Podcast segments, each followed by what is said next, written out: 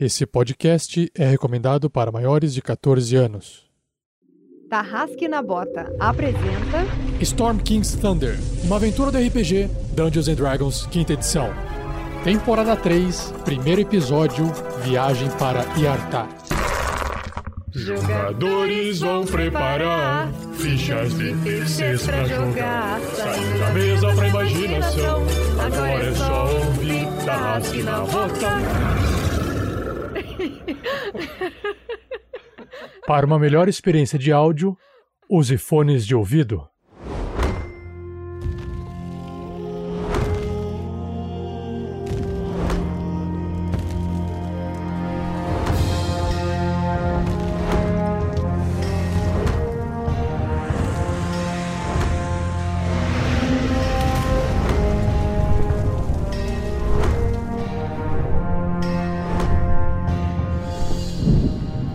Fala pessoal, aqui é o Pedro Quitete jogando com Grilo Mr. T, o Gnomonge, que nessa aventura e nessa temporada espera que nunca mais coloque os pés em Campos Dourados. Salve galera, aqui é Fernando Scaff jogando com Grandorf, ex-clérigo, novo druida, anão, que nessa aventura espera chegar em Yatar e não encontrar japoneses de fralda. Que piada interna. Salve, salve galera! Eu sou o Thiago Santos e nessa aventura eu piloto ele. Magal, olho de águia, Velasquez, mata boss. Eu errei, talvez. Errei não, no máximo me equivoquei, porque eu não erro. Porque eu sou um pirata e piratas, você sabe, né? Pirata não erra. Eu sou um ladino, sou um humano, variante. Sempre bom lembrar. E nesse episódio eu quero dar o fora desse lugar e continuar. Porque aqui não tem mar, não tem comida, não tem bebida e as pessoas tratam a gente muito mal.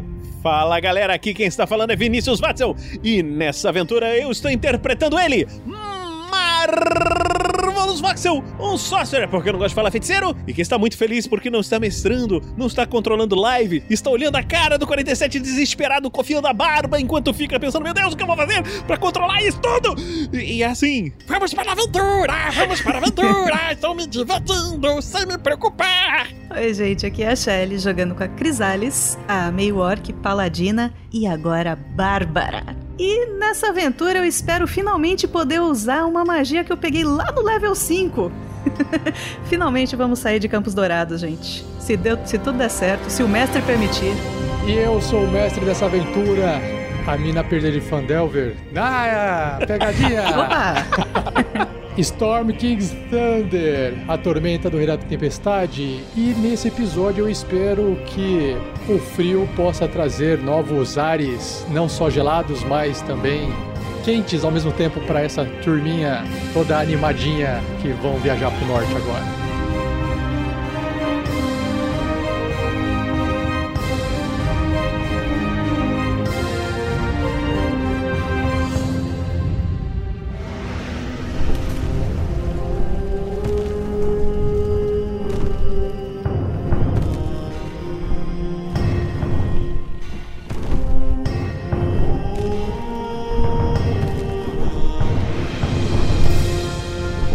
Episódio só foi possível de ser editado graças às doações mensais de nossos padrinhos e madrinhas e às doações em lives. A vocês, o nosso muito obrigado.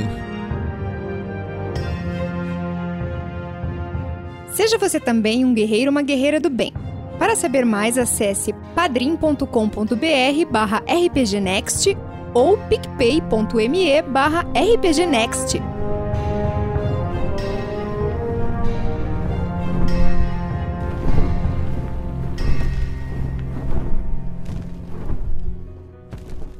Fala Tarrascanos, Tarrascanas, tudo bom? Antes de começar esse primeiro episódio da terceira temporada da SKT, estou passando aqui de intrometido. Eu sei que eu vou começar a falar daqui a pouco, então não faz muito sentido, mas tem algumas coisinhas para poder falar para vocês que é importante pro projeto, tá bom?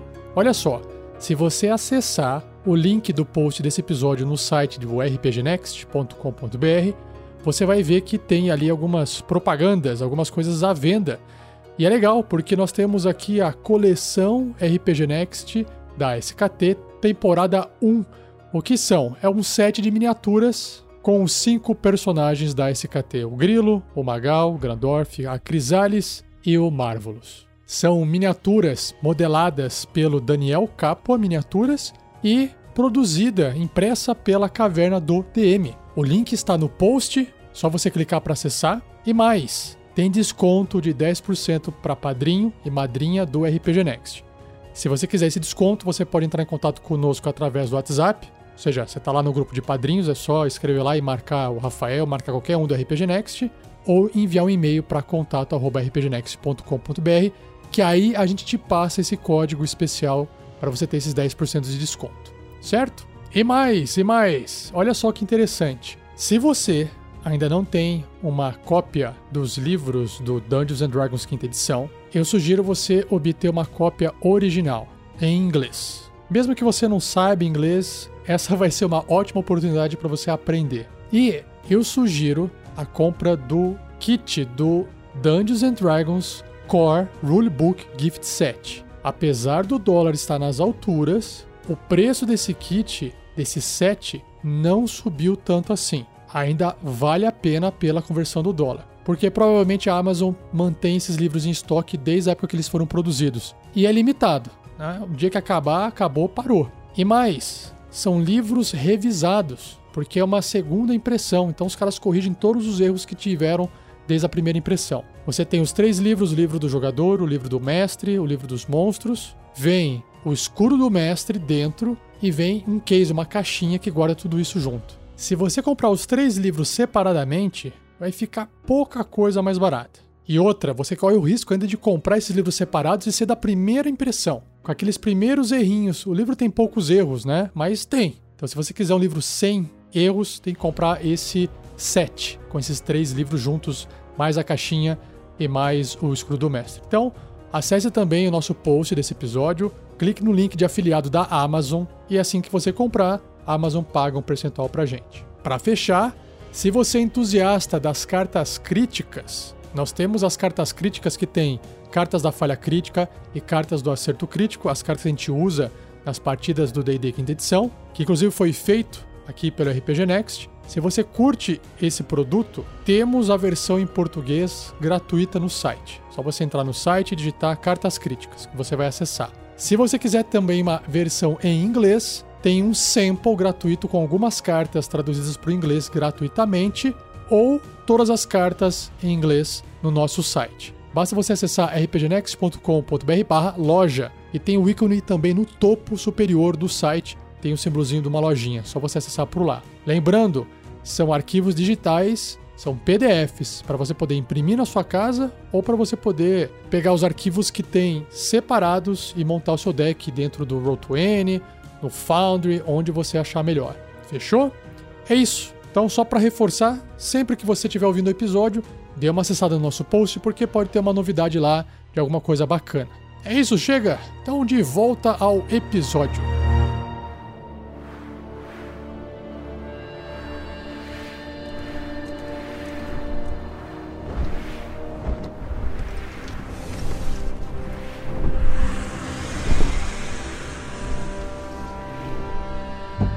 Nas últimas temporadas, na primeira e na segunda, os aventureiros partiram de águas profundas em direção à Pedra Noturna para poder investigar o que estava acontecendo lá e descobriram que a cidade tinha sido atacada por gigantes das nuvens com pedras gigantes, e depois ela foi invadida por goblins, e na sequência por orcs depois que eles já estavam lá.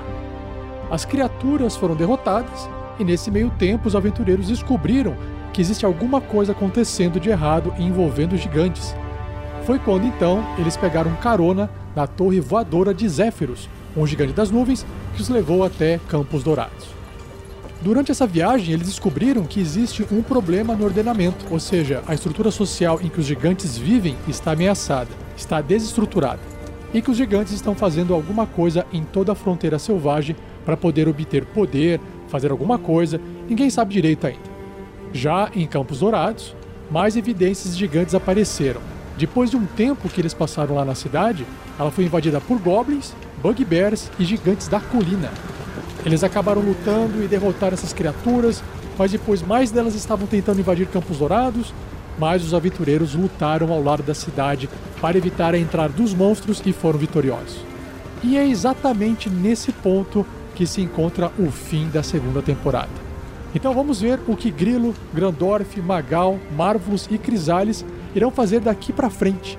Eles receberam uma carta, um aviso através de uma visão de Ziliang, que aponta para uma criatura chamada Harshnag, que mora ao norte da fronteira selvagem. E esse parece ser o novo destino dessa galera. Se prepare então para o início dessa terceira temporada.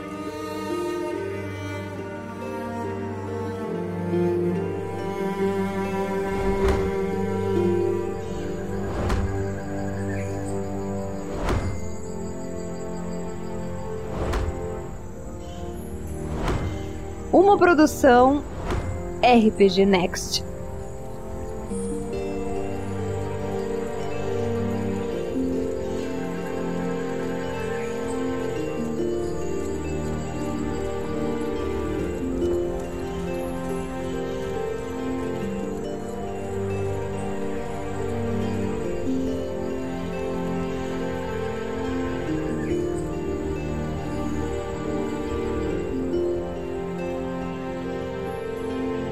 Árduo combate de Campos Dourados se encerrou com os primeiros raios de sol do inverno na costa da Espada.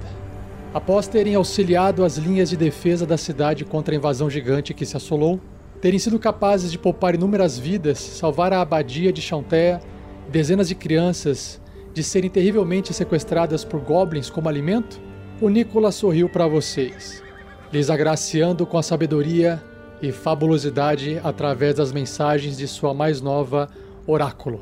Pelos lábios de Ziliang, vocês descobriram o caminho correto a trilharem em seu futuro. Vocês então precisavam ir até a cidade de Yartar, mais ao norte, pedir ajuda a um tal de Mago Koubas, pois ele seria o único capaz de lhes enviar até Mirabar, uma outra cidade no extremo norte do continente, mais para o norte ainda.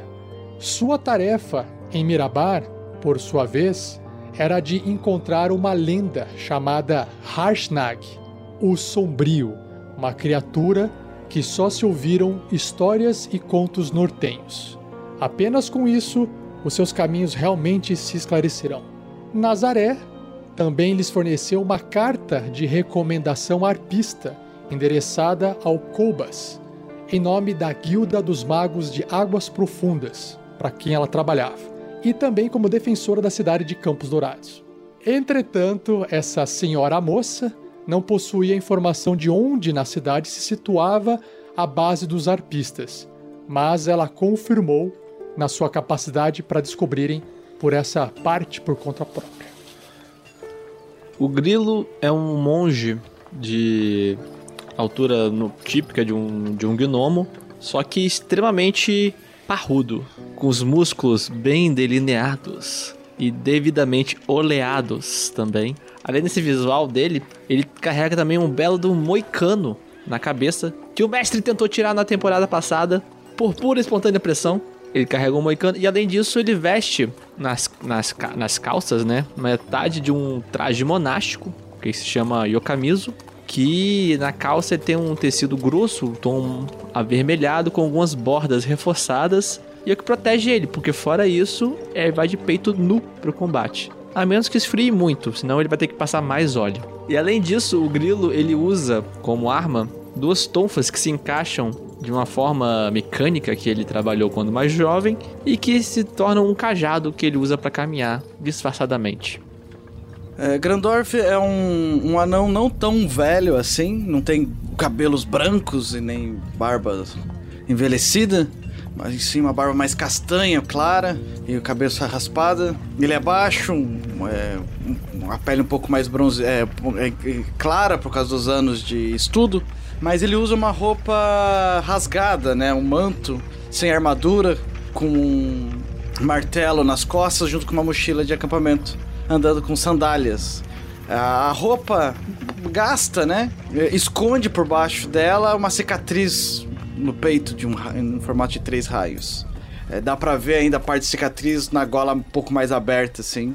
Mas acho que é, o, o Grandorf hoje ele, dá pra perceber que ele é um cara muito mais simples do que um guerreiro, né? Ele usa roupas de pano, as calças são é, amarradas, bem simples. É, o que ele busca hoje se mostrar e estar mais em contato com a natureza dessa maneira. Pelo menos essa é a busca que ele está fazendo.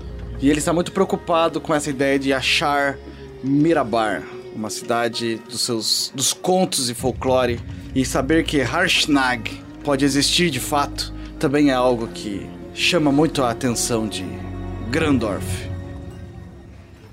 O Magal ele tá deixando essa cidade mais ou menos sóbrio, o que é muito triste. Ele ficou muito chateado com o jeito que ele foi tratado, e principalmente o jeito que seus amigos foram tratados nessa cidade, tendo visto que todos nós somos heróis, mas não fomos tratados desse jeito. Pra você ver como uma sociedade preconceituosa pode moldar uma pessoa. Assim, só pra gente ter um desabafo aqui entre os jogadores, você virar e falar que era um Zentari no meio da população também não ajudou muito, né? Olha, eu acho que, se- assim, ó, o Magal, enquanto ele foi todo esse período da vida dele, os Zentarins era quem mandava na porra toda. E no litoral, eles mandam muito bem, cara. Porque é quem consegue os melhores contratos pra compra e venda, entendeu? Agora, quando você começa a se afastar do mar, o mundo ele começa a ser diferente pro Magal. O Magal ele olha o horizonte, ele não vê o azul do mar encostando no azul do céu. O mundo ele tá diferente, entende? Você tem que perdoar o Magal por conta disso, você tem que entender a dor que ele tá sofrendo. É todo esse sentimento você consegue enxer- enxergar quando você olha nos olhos de Magal, que tem aquela sombra embaixo, como todo bom pirata. Roupa de couro, né? Como todo bom pirata. Vocês conseguem ver também ele carregando o seu, seu arco curto, cruzado no seu peito. Também está carregando suas duas adagas, duas rapieiras. E, não mais do que o suficiente, uma bolsinha, uma bolseta, diria eu, que é uma bolsa pequena, que é aquela bolsa da Hermione, que ele coloca tudo ali dentro. E, e, e também aquela arma que eu esqueci o nome, uma besta. Uma besta, tão besta quanto a sapiência de Magal para determinados momentos durante sua aventura. E ele está indo pensando, olhando a longe, sonhando com o seu primeiro navio e reencontrar a sua tripulação que foi brutalmente assassinada. Mas isso daí fica para outra hora. Então, o Marvelous está bastante feliz em Campos Dourados, achou uma cidade maravilhosa e está indo na- nas vendinhas comprando farinha, comprando ingredientes, comprando ervinhas. Açafrão. e- Não esquece do açafrão. Açafrão, açafrão, tá levando açafrão verdadeiro, que ele tem, não, mas ele já tem um pote de açafrão. Eu só quero saber como que ele tá comprando essas porcarias. Se é uma merda da cidade, que é um grande supermercado, eles não aceitam dinheiro. Ele está conversando com eles e falando: Olha, eu salvei a tua vida, né? Então, de repente, podia dar uma ajuda aqui. Que a gente vai numa viagem muito longa pra um lado e pro outro, vai ficar com fome. Então, Marvelous está, está muito, muito bonito com sua camisa folgada em seu corpo e uma toalha de mesa azul amarrada nas costas. Num jeito sensual e belo, seus pés, nus e peludos, estão caminhando sobre a terra enquanto ele se prepara para uma grande aventura. Meu Deus do céu. Nada disso vai pro podcast, vocês sabem, né? Vocês estão ligados. Claro, senão não tem que aumentar muito a classe chacha, cara. Eu não sabia que era esse o nome, mas se é isso, vamos, vamos, venham para a aventura, venham. Ah, ao contrário do Marvelous, a Crisalis está com aquela cara fechada, já não aguenta mais Campos Dourados, apesar de ela não ter sido tão maltratada quanto os, os companheiros de viagem dela, ela sentiu também o, o grande preconceito, até mesmo por parte de um, de um meio-orc que era o, o capitão lá da, da guarda de Campos Dourados.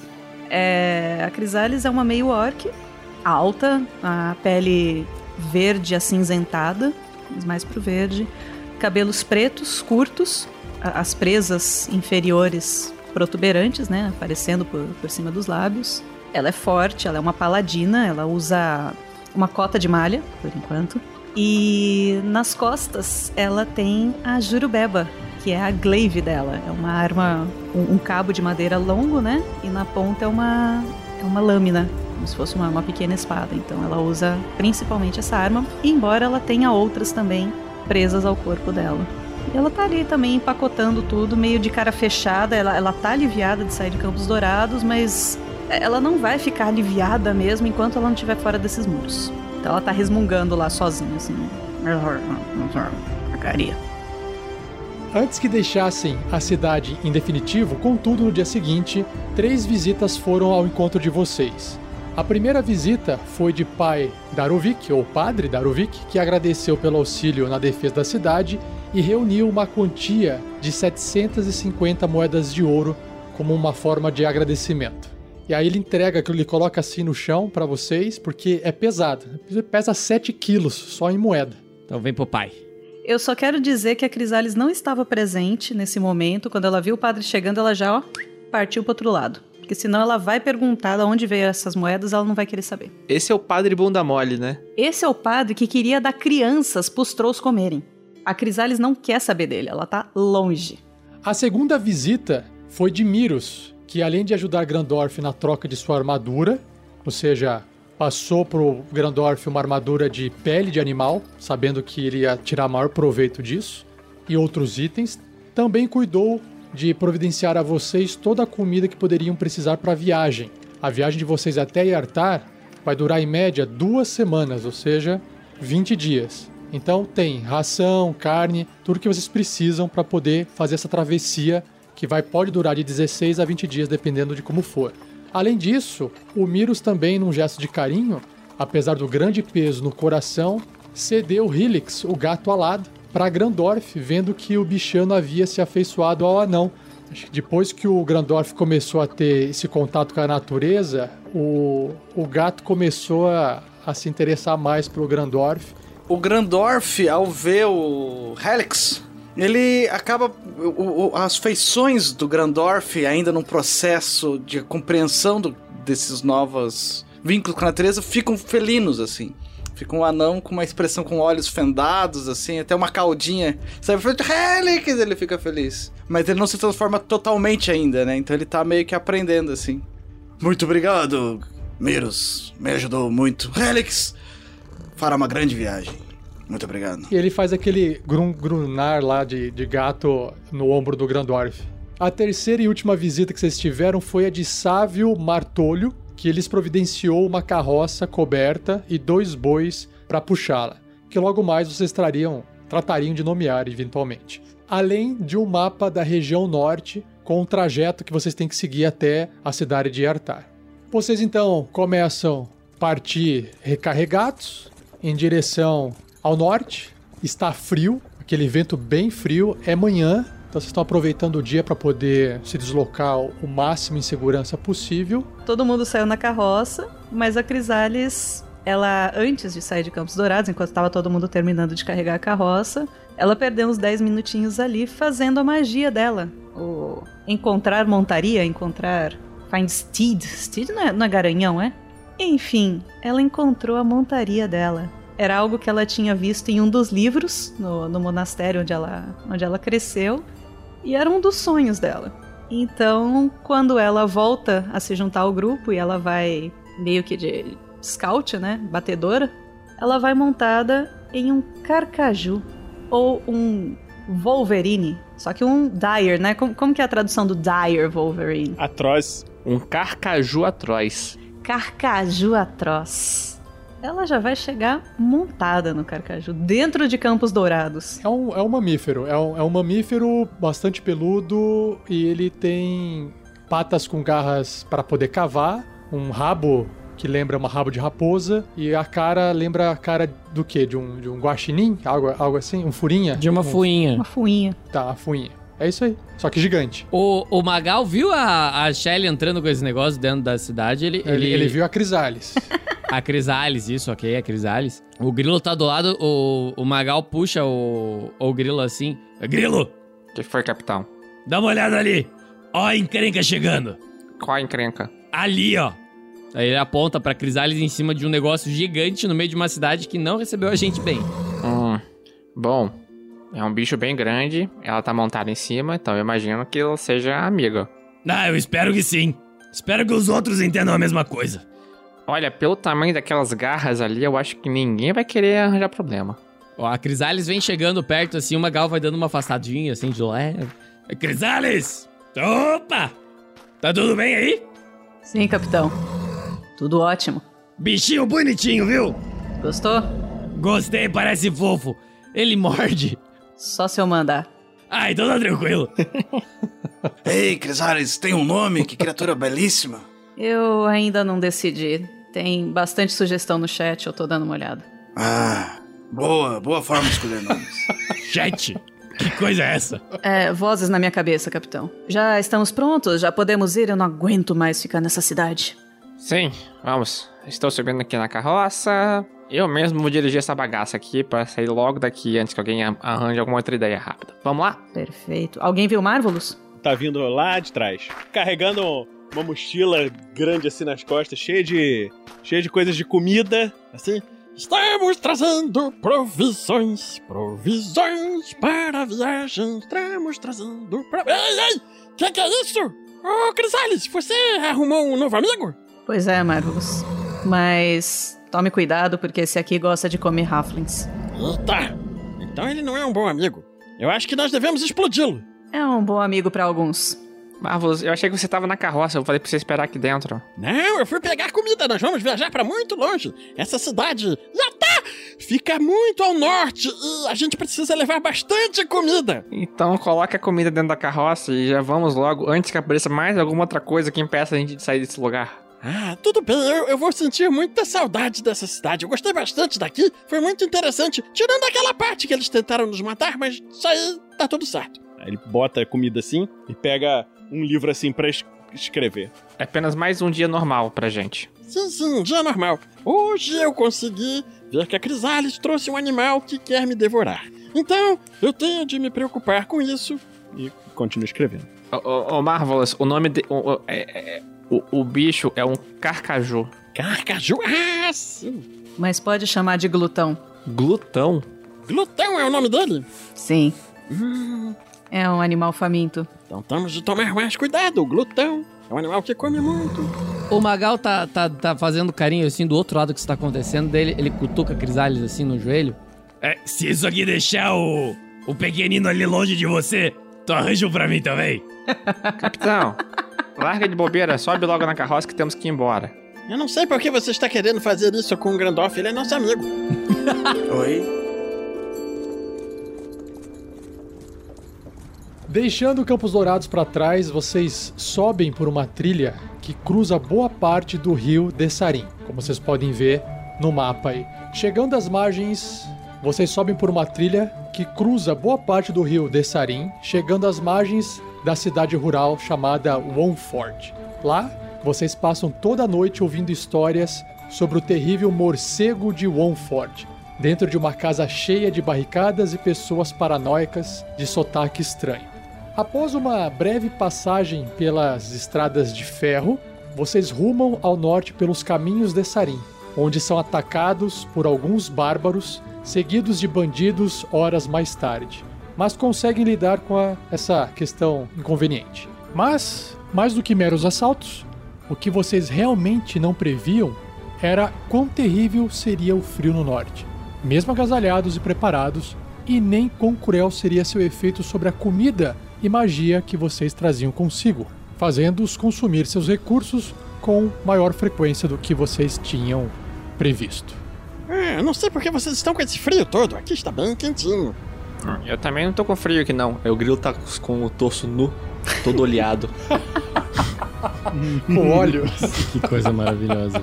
O Magal, ele tá encapotado com as roupas que eles pegaram lá em, em Campos Dourados, é, com a ponta do nariz vermelha. Ah, no mar não era assim. Ah, O Grandorf instintivamente faz crescer pelos ao redor dele. Ah, oh, estou começando a entender. Eu vou rolar uma furtividade pra ver se eu me escondo do frio. Ah, Ah, foi boa, vai. Porra, essa foi muito boa. Foi sensacional. Foi boa. Eu, eu acho que se você tirasse crítico, você conseguiria. Foi apenas na cidadezinha chamada Beliard onde vocês pararam e se reabasteceram na taverna do Cavaleiro Vigilante, que vocês ouviram sobre como esta e muitas outras cidades rurais do norte vinham sofrendo ataques frequentes de gigantes da colina, que simplesmente apareciam do nada, roubavam animais, então fugiam, provavelmente para comer, sem sequer entrar em combate contra os fazendeiros. Depois de uma noite mal dormida pelas histórias horri- horripilantes sobre um construto que certa vez repousou naquele lugar, vocês seguem pela passagem de Jundar ao leste, cruzando mais uma vez o rio Dessarim e chegando na última das paradas antes de Artar, um pequeno vilarejo chamado Chifres Ressoantes, onde dormiram na estalagem da senhora local, uma velha desbocada que lhes contou que a cidade vinha sendo atacada por trolls dos pântanos eternos e os alertou para que tomassem cuidado em sua travessia por essa trilha dos pântanos, seguindo até Yartar. Muito simpática a moça, não é? Gente fina me faz lembrar os tempos de taverna. Achei um pouco intrometida, mas sabia o que estava fazendo. Olha, a comida dela não é ruim. Eu não gostei da comida dela, eu prefiro a que eu fiz. Ficou mais gostosa e, e aquela cidade de Campos Dourados tinha uma comida muito melhor, muito melhor. Marvelous, você tem que aprender a esquecer Campos Dourados. Já faz alguns dias. O que é Campos Dourados, não é mesmo? É uma cidade muito legal. Eu creio que vou me, quando eu me aposentar da minha vida de aventuras, talvez vá lá conversar com arbustos e contar mais histórias. Eu gostei de lá. Cidade muito boa. Aquela cidade me fez entender que os deuses têm problemas. Sim, isso é bom. Saber que eles também têm problemas. É. não sei se é bom não. Qualquer lugar por onde a gente passe mais rápido do que aquela outra cidade e não fiquemos presos nela é muito mais prazeroso. Se bem que o Arbustos era uma criatura muito fascinante. Sem dúvida. Ele contou muitas histórias. Eu repito, eu estou muito bem aqui. Com essa senhora? Não, não, isso, isso é com o capitão. Oh, eu acho que ele gostou dela, o Gandalf. Mais respeito com essas senhoras. Onde já se viu? Eu, é, eu acho que ele gostou porque ela era muito desbocada. E quem não gosta? Capitão, do que você está falando, capitão? Você, você... Ah, Olha só, ontem à noite você não dormiu junto com a gente no acampamento. dormi sim, você não me viu? Capitão, eu vi a hora que você saiu, capitão. Ah, não viu. Grilo, você tem que ser menos ciumento, Grilo. Exato, O Magal é um espírito livre. exato. No dia seguinte eu sempre estarei aqui. Eu posso ter o, o cheiro de outras camas, o sono de outras camas, o cheiro de outras moças, mas o meu coração está aqui com vocês, fiquem tranquilos. Não vou abandoná-los nessa jornada. Grilo, fizemos uma promessa um para o outro. Não como você fez com a gente lá em Pedra Noturna, não é mesmo? É, eu prefiro esquecer. O capitão, não, não estou preocupado com isso. O, o, o, o Grandorf, pra agilizar o assunto, bate a rédea assim. Garantido, caprichoso, vamos! Opa, opa. Nossa, eu tinha esquecido disso.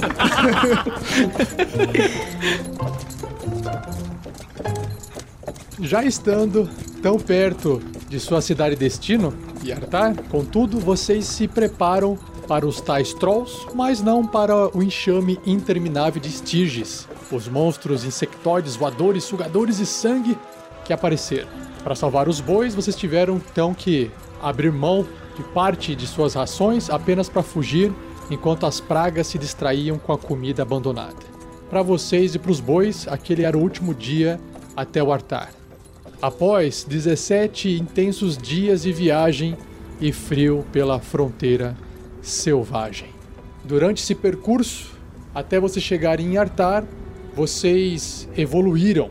O grilo, nesse meio tempo, ele ficou um pouco mais ágil e ele agora também aprendeu a concentrar o ki ao redor do corpo, não só para esquentá-lo, para afugentar o frio, mas também para torná-lo mais empoderado. O grilo aprendeu isso para escapar do frio, porque ele não queria colocar as roupas, então ele começou a treinar o próprio corpo para ir espalhando a energia do ki dele que ele concentrava nos punhos para atacar, para espalhar pelo, pró- pelo corpo inteiro, deixando todo ele espalhando, circulando constantemente para mantê-lo mais aquecido. E ele, ele descobriu que durante os combates foram atacados, que isso deixava ele mais rápido também, e também conseguia bater mais forte.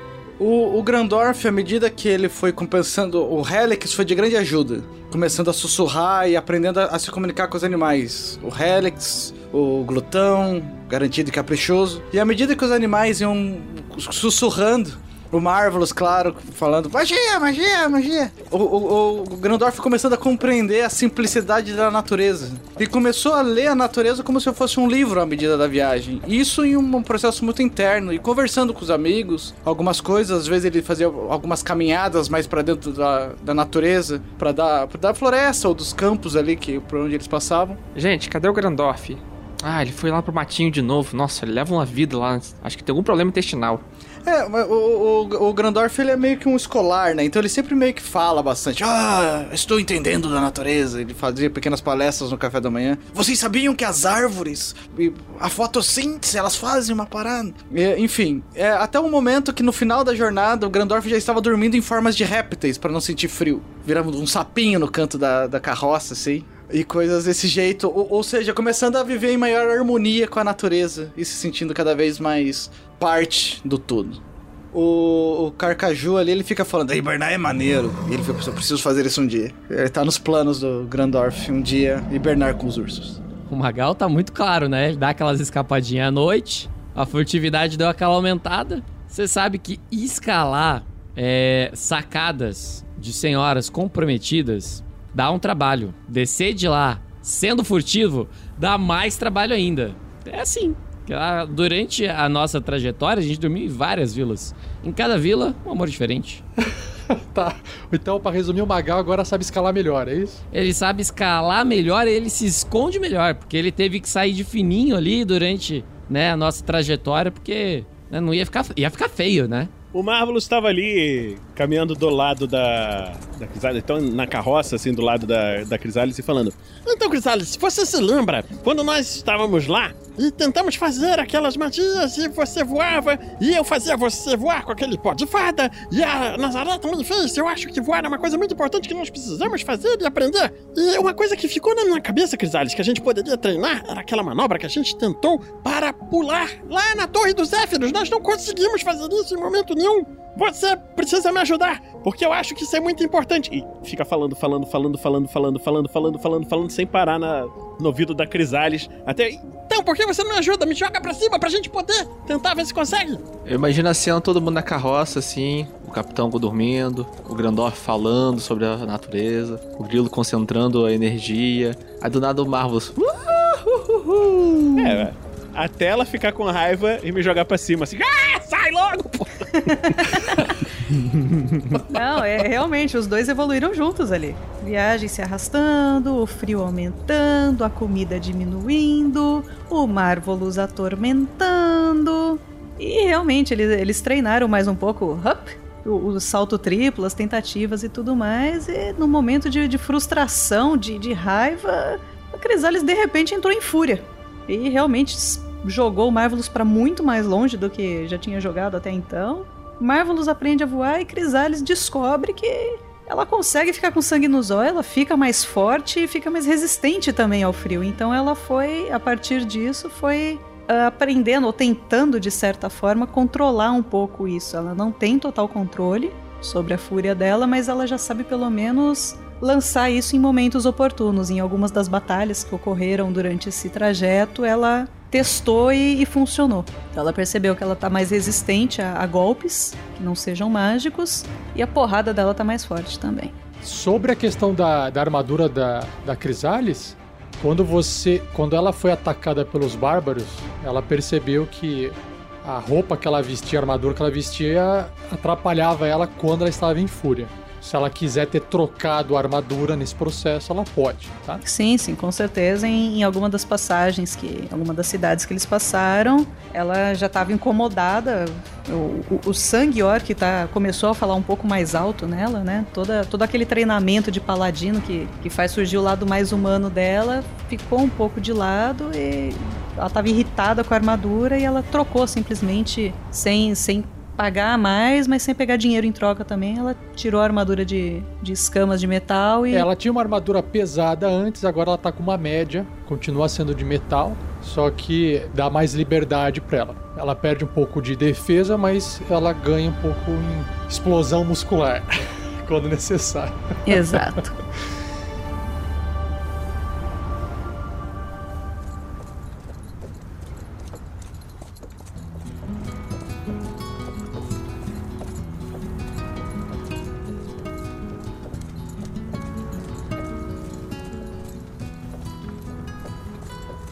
Então, vocês estão chegando na cidade de Artar e é justamente quando vocês vão chegando, vocês vão sentindo aquela energia de uma nova cidade, apesar do frio.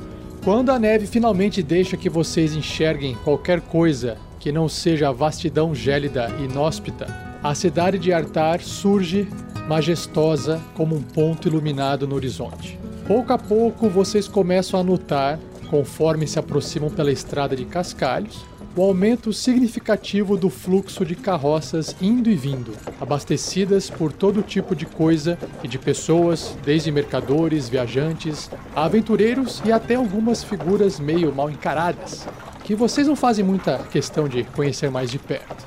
Mas uma gíria logo chama a atenção de vocês. Muitas pessoas, comerciantes, transeuntes e guardas, se cumprimentam, dizendo: E aí, Daí. Inclusive, eles direcionam esse, esse cumprimento a todas as pessoas que vão passando e entrando na cidade. E Artar, muito diferente de Campos Dourados, não parece possuir nenhuma grande muralha fortificando ela. Apenas algumas guaritas eventuais e umas torres salpicadas pelo perímetro. A arquitetura urbana de Iartar, na realidade, os lembra muito mais de Águas Profundas, onde vocês se conheceram, do que a cidade fazenda de onde vocês saíram. Aqui os prédios são altos, enfileirados em quarteirões estreitos e ruas cheias.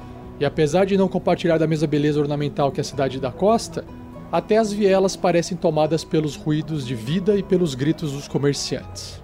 Também, felizmente para vocês, aqui mais do que ao longo de todo o percurso que vocês fizeram, o inverno parece ter um pouco mais de vergonha de dar as caras, apenas salpicando os telhados e os toldos do comércio com uma camadinha fina de geada. O Grandorf, Sim, Grilo. o que, que a gente veio fazer aqui mesmo? Ah, estamos com um documento da Nazaré. Precisamos encontrar um tal mago Kovacs para perguntar o ou para como chegamos em Mirabar. Mirabar. Tá. Mas a gente não tinha umas outras cidades pra ir também?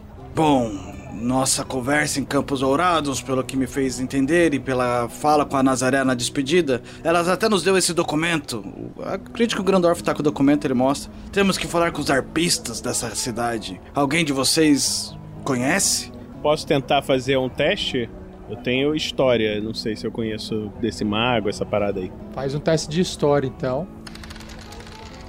E tirei um maravilhoso 15. Marvelous, você sabe alguma informação sobre a cidade que você se lembra? Nenhuma pessoa com esse nome está vinculada a Yartar. Porque ou você não leu ou porque você nunca ouviu falar.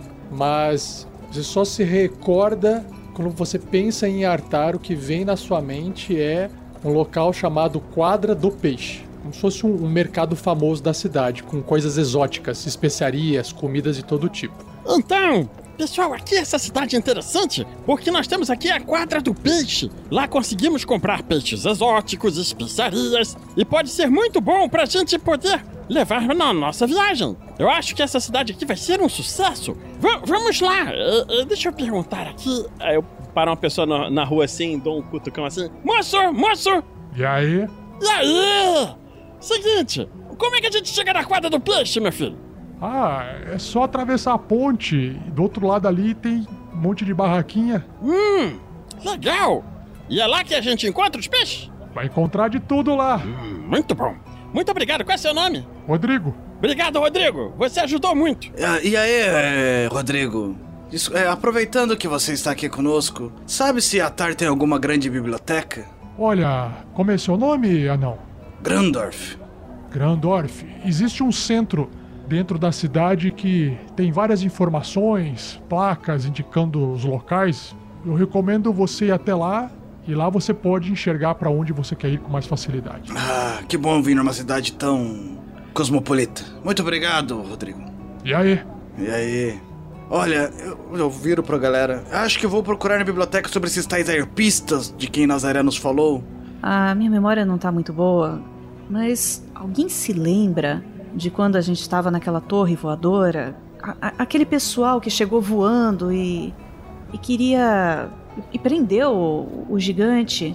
Eles não tinham alguma coisa a ver com esses arpistas? Ou é impressão minha, eu tô confundindo tudo? Sim, tinham.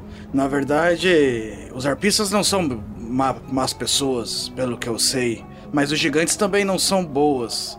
Exceto os Zéfiros. Sim, mas se a gente sabe que eles eram ar- arpistas, talvez a gente pro- devesse procurar. Você, você se lembra o nome da capitã? Era Jaque? Jaque de Deus, era isso?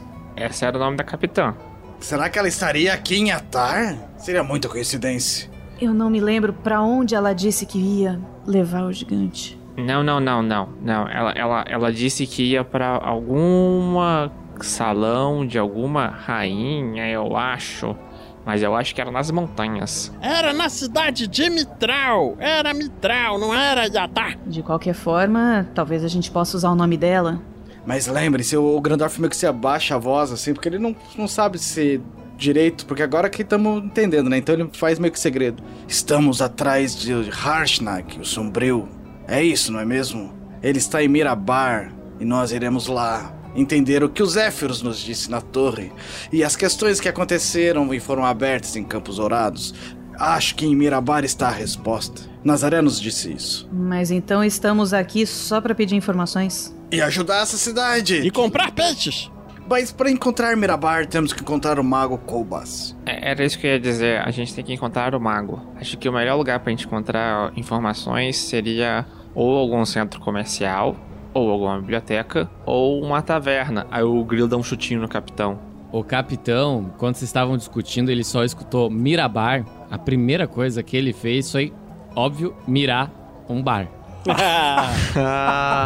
Mira, o primeiro Ah, o- ah, ah, colocou o nariz, né? Hum, ali. Aham.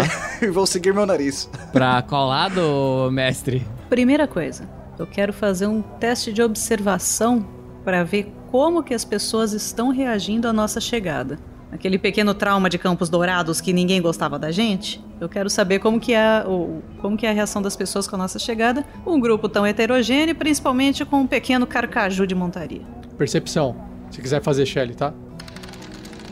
12. Não é tão alto, mas tudo bem. Você observa que tem pessoas normais que ignoram vocês, ou algumas pessoas também olham assim, apontam principalmente pro, pro glutão, mas como existe uma diversidade de pessoas entrando e saindo, as pessoas não parecem se incomodar assim com vocês, porque tem muita gente armada também. E uma coisa chama a atenção da Crisales, por essa questão militar que ela tem de treinamento, é que sim, nessa cidade existe uma força né, de guerreiros montados fazendo vigília, circulando, tá?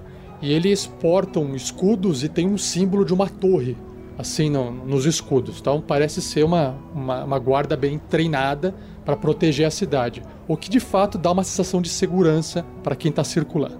Mas ninguém fazendo nenhuma vista grossa a não ser é, análise das coisas do, do ir e vir das pessoas normalmente.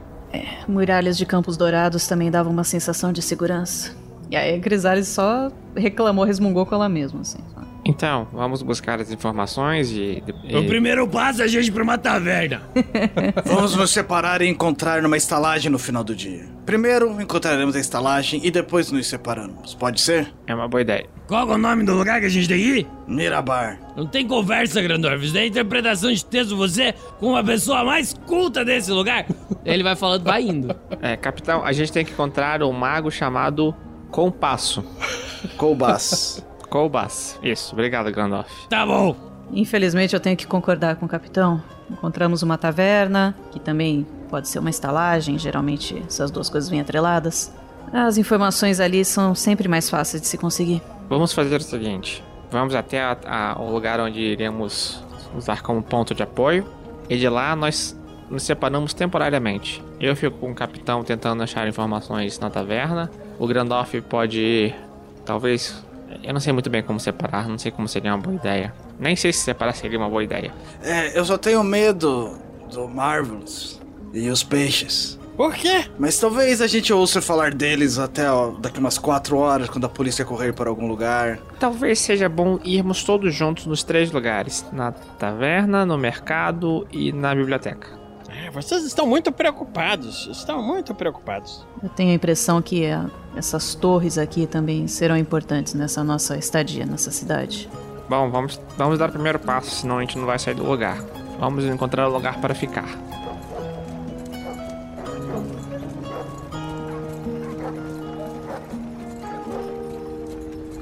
Enquanto vocês vão atravessando a ponte e vão se aproximando da principal entrada da cidade, vocês começam a notar com mais facilidade a movimentação à direita de vocês, onde parece ter um pequeno porto lá do outro lado, ainda do lado de fora dos portões, mas que só tem acesso por dentro da cidade, que é exatamente aquele mercado que o Marvelous conheceu, que é a quadra do peixe. E o que chama a atenção de vocês, enquanto vocês estão caminhando para dentro da cidade, e vão manobrando ali a carroça de vocês e passando pelas pessoas, é porque a multidão que está ali naquela quadra do peixe, à direita de vocês, tem tá próxima de um barco. E esses barcos, né, bonitos ali, também chamam a atenção de Magal. Tem um título grande assim, chamado Grande Dama. E aí vocês enxergam uma figura bem pitoresca de um homem humano que fica bradando assim para as massas, tá? Como se tivesse um palanque falando e dá para ouvir, porque ele fala alto para aquela massa de gente que tá ali. Povo Yartariano, é chegada a hora de votar com sabedoria. Digam-me, vocês realmente confiam a segurança de nossa preciosa cidade a uma baronesa das águas que permite zentarins e guildas de assassinos em nossas vizinhanças? Crisales lançou aquela olhada pro Magal. O Magal, é o que ele falou, sentarinho, o Magal até deu aquela travada, né? Ele botou até o anel no bolso. Do auge dos seus 50 e poucos anos, esse homem está inteiro coberto por roupas muito elegantes de couro, aparentemente nobre, trajado e tingido, e o seu rosto ele é tomado por uma barba lustrosa e um farto bigode. Ambas as suas orelhas são adornadas por múltiplos brincos, enquanto as mãos e os pulsos carregam pulseiras e anéis que parecem ser de ouro maciço. Quem percebe muito bem isso é o olhar de águia do Magal, ainda mais exótico do que sua aparência que ele né, estranha. Contudo, o que mais chama a atenção de vocês é o animal de estimação que o homem carrega consigo no ombro. Um grande polvo vermelho agarrado à gola de suas vestes, com os tentáculos enrolados pela extensão do braço. Que o senhor casualmente acaricia como se fosse um gato. Aí até o Helix deixa escapar um grunhido assim. Quando ele percebe isso. O Grandor dá um- uma coçadinha no. Ei, calme. E aí, esse cara com o polvo, ele solta mais uma frase. Que por fontes seguras tem acusações até mesmo de homicídio.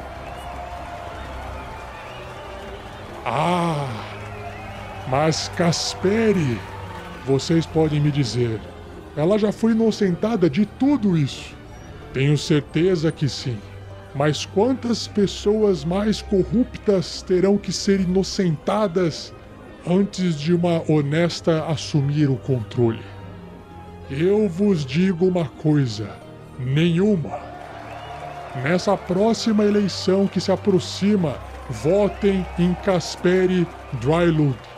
Votem no homem que trouxe a vocês o grande e magnífico cassino da cidade, em minha adorável embarcação. Votem em mim. Não cometeremos o mesmo erro de outras cidades que se tornaram antros de Zentari. Não ouviram falar de Fandalin, a cidadezinha ao sul? Descobriram que a governante daquele lugar é uma Zentarim. A governante! Não deixem que isso aconteça com nossa bela Iartar. Votem pela justiça, pelo trabalhador Iartariano, por Taimora e por vocês mesmos, é claro. Votem Drylund. O Grandorf dá uma cutucada na Crisales. Ei, acho que não vamos só achar o mago aqui, hã? Meu medo é encontrarmos mais problemas aqui. É um mundo de problemas, Crisales. Um mundo cheio de problemas. Esse cara estranho tá querendo agitar demais. Vocês dois que conhecem mais as coisas é, de religião, diz uma coisa. O que, que é eleição? Democracia, Grilo. É, do- é a tecnologia do futuro, do futuro. Reis são coisas do passado. Claro que não, Grandorf. Ele tá falando que eles são. Ele só falou muito rápido, o sotaque aqui é diferente. Ah, Eleição. É, porque realmente isso que o Grandorf tá falando não tem nada a ver com, com religião. Ou não deveria ter, né?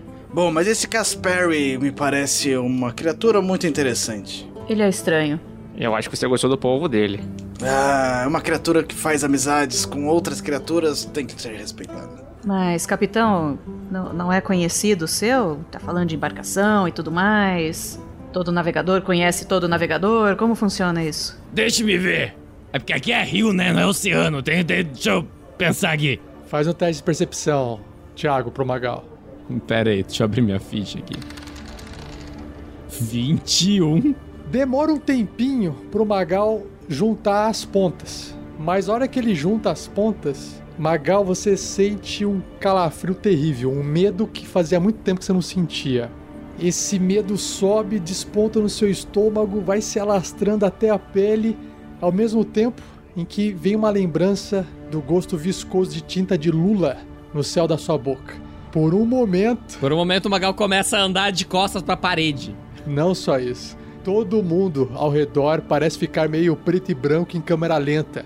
E enquanto você assiste aquele rosto daquele homem se virando na multidão pra ponte. E aí, os seus olhares se cruzam por um instante, igual em filme, sabe? o homem sorri com dentes amarelados. E você o reconhece como sendo Kasperi Drylund, um dos altos comandantes de uma organização a qual você renegou. Mas ainda mais assustador do que isso, você percebe que ele também te reconheceu. Então, é. Capitão, você está pálido. Tá, tá tudo bem? Tá, tá tudo bem. É, eu esqueci uma coisa ali na outra cidade. É, Grilo, me, me ajuda aqui a buscar. O quê? Outra recordação? Isso, isso, isso. É, a gente. Aí o, o, o, o Magal dá uma baixadinha assim e fala: Grilo, a gente não pode ficar aqui. Por que, capitão? É uma longa história. Mas, capitão, a gente precisa encontrar o mago. O, o, o, o, o Magal ele segura o grilo assim pelos ombros, olha no fundo do olho do, do grilo e fala assim: Confia em mim. Tá, vamos fazer o seguinte. Gente, vai procurar uma taverna, nós nos encontramos mais tarde. Capitão, vem comigo. Ué, Grilo, não íamos. É. Todos juntos? É. Aconteceu alguma coisa? Não, tá tudo bem. Vocês não vão no cassino! O capitão tá com desarranjo. É isso, desarranjo. Bom, eu ia dizer que tem força em números, mas nessa situação. Bom, Vamos, Glutão. vou estacionar a carroça. Nos vemos numa, na taverna que tem um nome mais interessante. E o cara continuou falando lá, o Kaspersky. Isso, ele tá. Ele só. Ele, aquele olhar pro Magal foi só cruzou o olhar e um sorriso. E aí ele ignora e continua falando com a população. Mas o olhar do Magal com o dele se cruzaram, com certeza. Só o Magal que sabe. Por acaso, assim, só pra.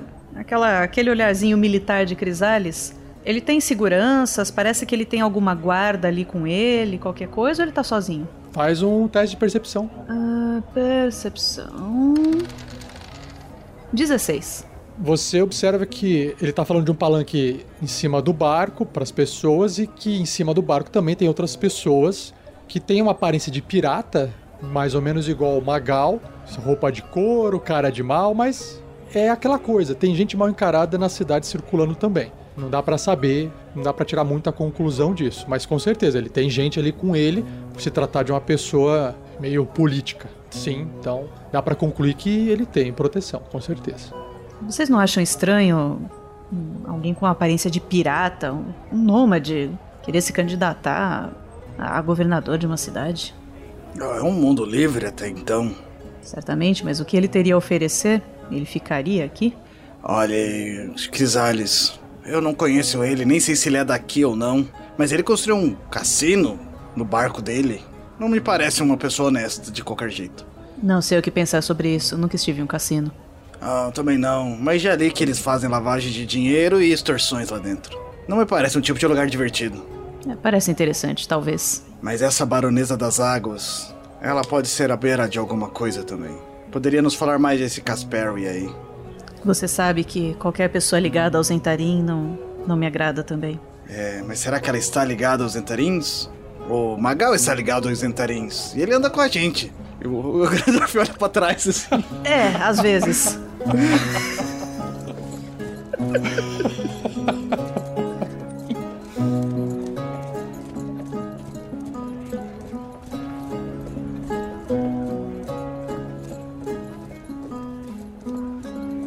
Um pouco mais à frente, já se aproximando do final da ponte, vocês percebem que uma espécie de revista policial está averiguando de olho os viajantes que entram no grande pátio comercial da cidade e todos eles cumprimentam as pessoas falando: E aí?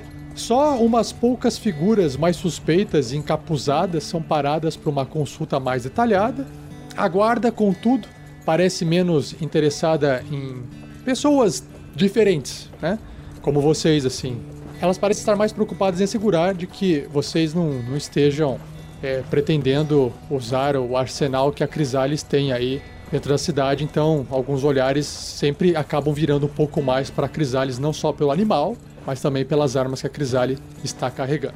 Assim que eles acabam notando a manopla de Thorn pendurada, eles liberam com facilidade assim, os olhares de Crisales e, e voltam a prestar atenção nas pessoas mais suspeitas eventualmente.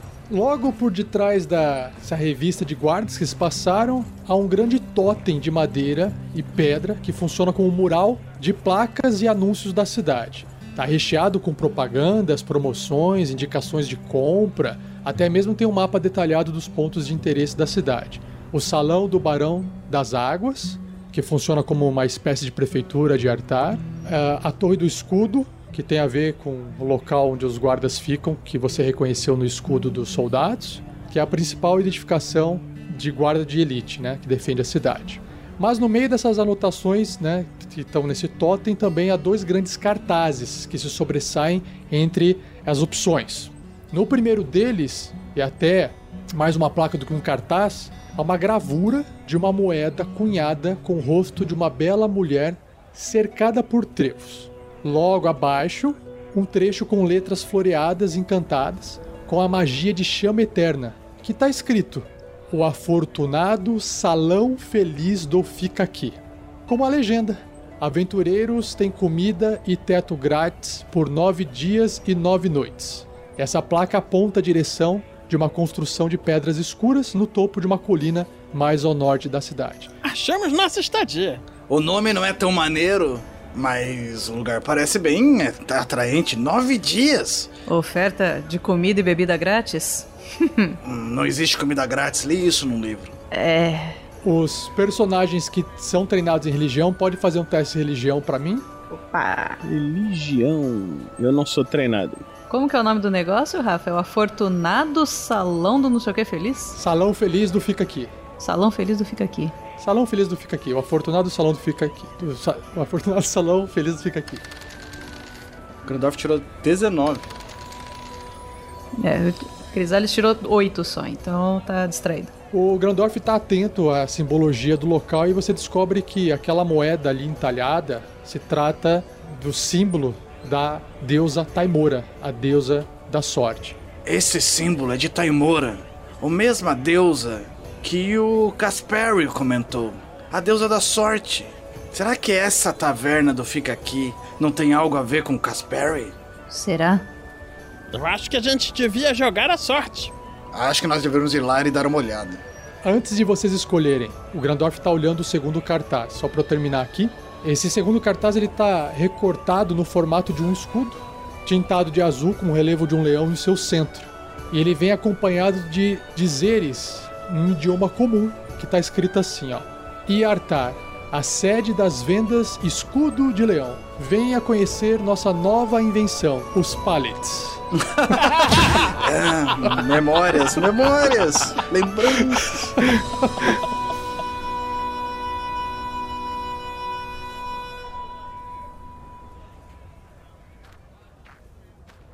Grilo! Grilo, venha, venha! Por aqui! Fala, capitão. Você. Você tá bem estranho. Explique o que aconteceu. Grilo, você lembra quando o meu navio foi naufragado? Lembro. Os gigantes. Aham. Ah, você lembra o que, que tinha no navio? Não, você não quis dizer ah, no início. Então, eu tenho uma leve suspeita de que fez isso com o meu navio e com a minha tripulação. Ah, é a Sociedade Kraken. Sociedade Kraken. Isso, fala baixo. Tá, eu nunca ouvi falar. É porque é uma sociedade secreta. Faz todo sentido. Eu fui membro dessa sociedade Kraken durante um bom tempo. Ah, fui crescendo, virando contramestre, mas eu percebi que essa sociedade Kraken ela tinha alguma coisa a ver com a parte culta, com o ocultismo, uma religião. Não era muito meu estilo. Eu só queria dinheiro, vantagens comerciais, eu queria ter uma boa vida, sabe, Grilo? Uhum. Mas acho que as, pe- as pessoas elas aceitaram muito bem, porque eu tava crescendo dentro dessa sociedade.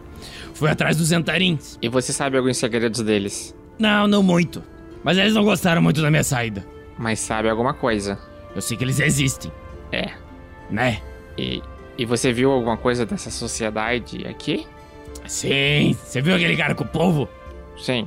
O da eleição. Aham. Aham, ele é um dos chefes do, da sociedade Kraken.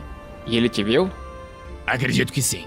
Ai, cacete. Olhou no grão dos meus olhos, Grilo. Como há muito tempo ninguém olhava pra mim. Começamos bem. Bem, não, não, tudo está de mal a pior, Grilo. Ouça o que eu estou falando, homem! Sarcasmo, capitão, sarcasmo. Bom, o que a gente precisa fazer agora. É sair daqui. Não, não, calma. Não crie pânico. Ahn, deixa eu ver o que tem aqui em volta. É. Me empresta o seu chapéu. Cuidado com ele. Tira o lenço. Tá bom. O, o, o, o Magal passa. Abaixa um pouco aqui. O, o Magal abaixa. É, não se incomode, tá? O grilo vai taca terra na cara dele. Para quê? E passa em cima do cabelo dele pra deixar o cabelo mais escuro. Então, é, é para começar, mas eu acho que você vai ter que se disfarçar. Ah, não. Então, pra gente poder encontrar os demais, porque caso ele realmente tenha visto você, provavelmente vai mandar alguém atrás. E se estivermos só nós dois, pode ser mais complicado. Precisamos de ajuda. Se tiver mais gente, fica mais fácil. E se não encontrarem você, fica mais fácil ainda. Ah, não vai ser a primeira vez que vou fazer isso numa cidade, não é mesmo? É, então eu só estou dando a sugestão e dando o primeiro passo. Vamos, se arruma aí de algum jeito que disfarce. Eu levo seu chapéu pra você. Então, não deixam de acompanhar no próximo episódio a continuação dessa aventura. Vamos descobrir o que Crisales, Marvelous e Grandorf vão decidir fazer para qual locais eles querem ir e vamos ver qual vai ser o resultado do Deception do Magal na próxima partida.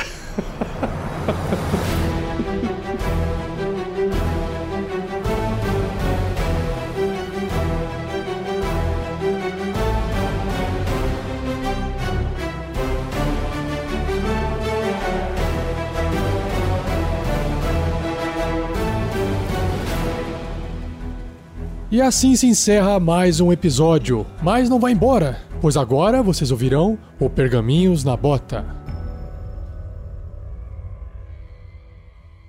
Fala, tarrasqueanos e tarrasqueanas, bem-vindos a 2021. Beleza? Estou de volta aqui em janeiro de 2021, trazendo aquele áudio de recompensa, porque o mês passado passou, encerrou, e aí eu faço sorteios, anuncio todo mundo que ganhou alguma recompensa, quem que tá apoiando o projeto, e é isso, certo? Mas antes de eu anunciar aqui um recadinho, o mesmo recadinho rápido que eu passei no mês passado, nosso estatuto está dentro do site. Então, se você quiser participar, fazer parte do RPG Next, nós temos as nossas regras lá para poder organizar o trabalho de cada um. Você entra em contato conosco, pode preencher um formulário lá dentro do site dizendo no que, que você quer ajudar, no que, que você pode ajudar. Lembrando que não se trata de dar ideias pra gente, mas se trata de trabalhar junto, ter uma atividade. Basicamente, você entra como ajudante, faz algum trabalho por um tempo, e aí a gente vai seguindo no processo orientando você. Pode ser tanto um trabalho criativo quanto um trabalho operacional. É claro que a equipe vai julgar esse procedimento. Enfim, toda a explicação está dentro do estatuto, você pode até tirar dúvidas enviando e-mail pra gente, tá bom? Recadinho dado, então, voltando aqui. Recompensas, aqueles que nos apoiam todo mês, com valores de 10 reais ou mais, podem participar do MadNext Arena, uma transmissão ao vivo onde dois jogadores entram, um jogador sai. Se você ainda não conhece, acesse o YouTube do RPG Next e procure por MadNext Arena. Então você, padrinho ou madrinha, já recebeu no seu e-mail o link para o formulário para eu saber se você quer participar ou não do MadNext Arena. Agora sim, dentro dos sorteios, porque eu tenho que sortear porque não dá para entregar essa recompensa para todo mundo todo mês, A magia conjurar criatura é aquela que o seu nome é emprestado para um NPC em alguma aventura do Tarrasque na Bota. Lembrando que se você não quiser que o seu nome seja utilizado emprestado para um NPC, nos avise. E o segundo aviso é de que o seu nome é apenas emprestado, não a sua personalidade. Então a gente não te conhece, a gente não sabe o que, que você gosta e a gente não sabe como é que a reação do NPC vai ser com o seu nome. É uma brincadeira e se você tiver alguma restrição, nos avise. Vamos lá! Sorteando aqui o nome do padrinho ou madrinha que vai aparecer num NPC em episódios futuros é Pedro Vitor Schumacher. Aí, Pedro, parabéns! Schumacher, olha só, vai dar pra fazer umas piadinhas aí legais, hein? Próxima recompensa é a magia animar objetos, onde o padrinho ou a madrinha sorteada pode nomear, inventar um nome de um item de algum personagem da aventura, de alguma aventura que esteja ocorrendo, que está sendo gravada ainda, claro, do Tarrasque na Bota. Você já deve ter ouvido vários exemplos no decorrer dos episódios. Então, o sorteado ou sorteada foi Iomar Mendel Pereira Júnior. Aê, Iomar, parabéns! Sortudo também? Bom, você já recebeu e-mail com instruções, a gente se fala por e-mail.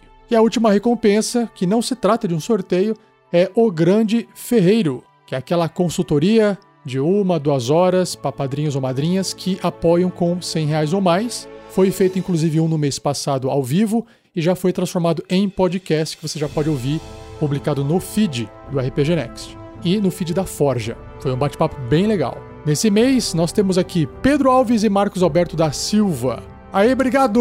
Palmas para eles, porque eles ajudam no projeto e também ajudam a trazer mais conteúdo, caso eles aceitem receber essa recompensa. porque aí envolve um preparo, envolve marcar de se encontrar um dia, um horário, fazer gravação, enfim, né? Claro que o, o, o foco é a consultoria. Né? Se a pessoa não quiser que faça ao vivo, não quiser que vire podcast, não tem problema, não é obrigatório. A gente aproveita para fazer isso porque a gente já está lá mesmo gravando. Por que não ligar a câmera e por que não participar com o pessoal ao vivo fazendo perguntas, né?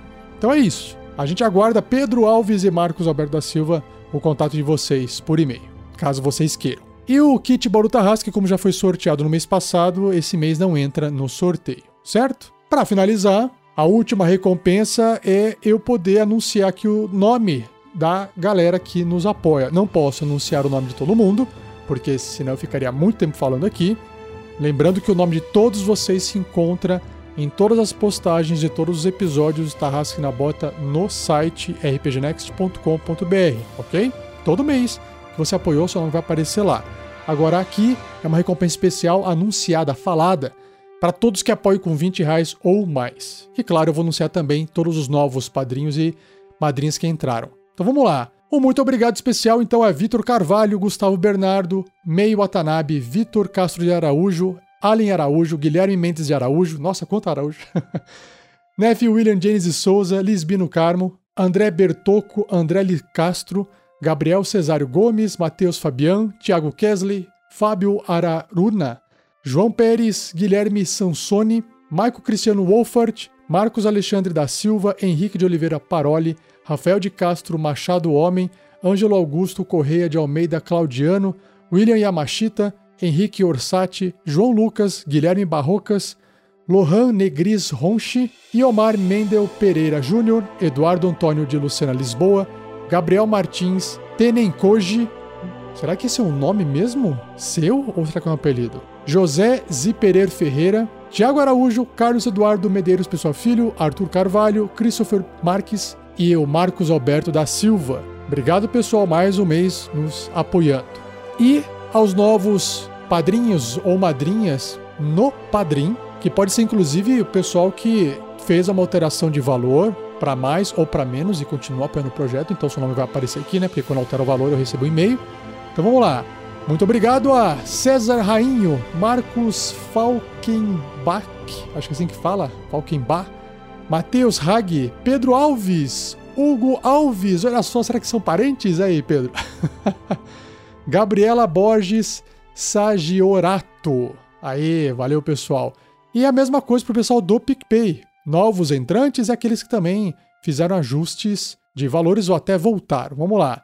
Aos jogadores, o pessoal que está apoiando com valor de jogador, porque quer jogar lá com o Pedro. Atualmente é o Pedro que está mestrando a recompensa de jogador. O Everson Guimarães, Érica Freitas e Tiago Araújo. E aos outros padrinhos e madrinhas, Patrick Butman, Renan Lucena, Enoque Bezerra Ferreira de Souza, Matheus Ferreira Pacheco, Caio Cruz, Lucas Avelino Evangelista, Silvio Augusto Schwab, acho que é assim que fala, Albertino, Rolando Histórias Podcast, olha só, mais um podcast na lista. Pedro Vitor Schumacher, André Kupkowski, bem-vindo André de volta. Fabrício Guzon, Diogo Batista Cassel, Lúcio Márcio Soares Couto, Gilberto Lima, Heitor Fraga, Tiago Figueiredo. O Heitor Fraga aqui eu não sei quem que é não, hein? Esse cara aqui é uns caras que fazem uns desenhos, eu fiquei sabendo, né? Umas ilustrações bacanas aí, mas eu não conheço ele direito não. E também um agradecimento a Camille Alvim, que fez uma doação via PayPal. Muito obrigado, Camille, valeu. Lembrando, Camille, se você estiver me ouvindo agora, se você conseguir fazer a doação via PicPay ou Padrim, é melhor porque aí eu recebo um e-mail com todos os seus dados e fica mais fácil de eu colocar o seu nome na planilha para fazer sorteio, esse tipo de coisa. O PayPal não permite eu fazer isso, tá bom? Qualquer coisa, manda um e-mail para mim e me explica qual é a sua situação para a gente dar um jeito. É isso, pessoal. Chega, falei demais e até o próximo mês. Abraço a todos e mais uma vez muito obrigado.